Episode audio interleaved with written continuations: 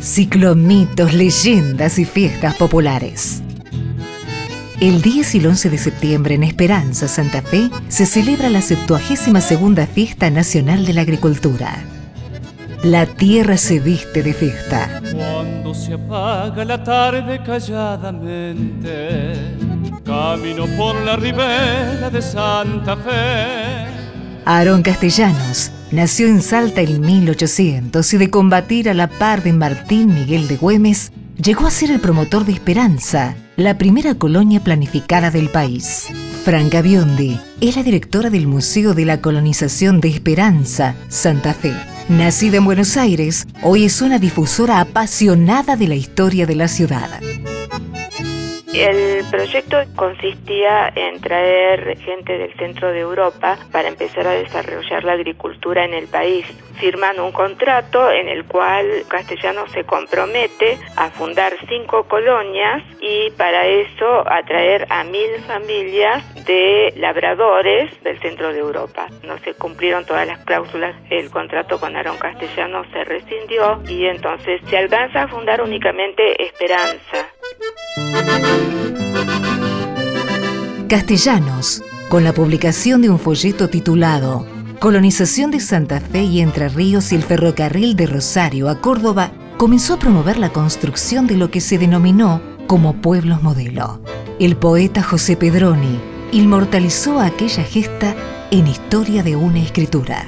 Aarón Castellanos, en 1856, logró que vinieran los primeros 200 colonos a Santa Fe se afincaron así los primeros suizos, italianos, alemanes, franceses, belgas y luxemburgueses.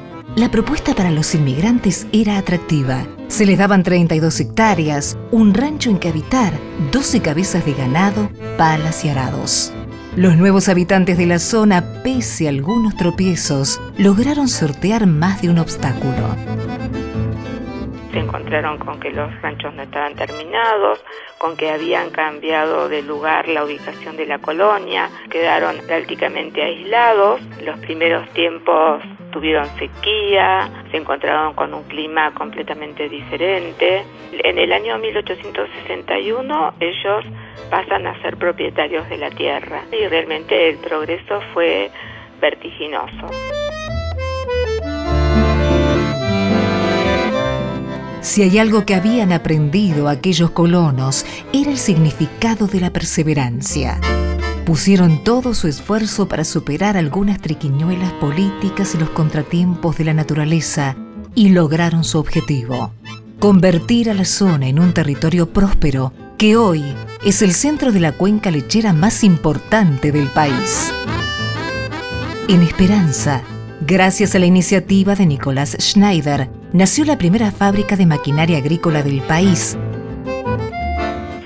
El primer varón de la familia Schneider que nació acá en Esperanza y no estamos seguros si fue el primero de toda la colonia. El papá de Nicolás era herrero, le enseñó el oficio a su hijo, que con 22 años funda la primer fábrica de hierro maleable de Sudamérica, que era imprescindible para la fabricación de las máquinas agrícolas.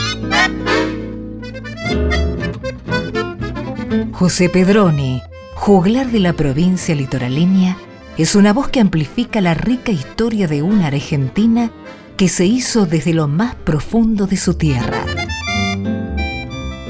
Esperanza. Con tu nacimiento se alegró la tierra. Fue el día de la Virgen, no fue un día cualquiera. Júbilo de campanas a lo largo de América. El sábado 10 y el domingo 11 de septiembre, Esperanza convoca la Fiesta Nacional de la Agricultura.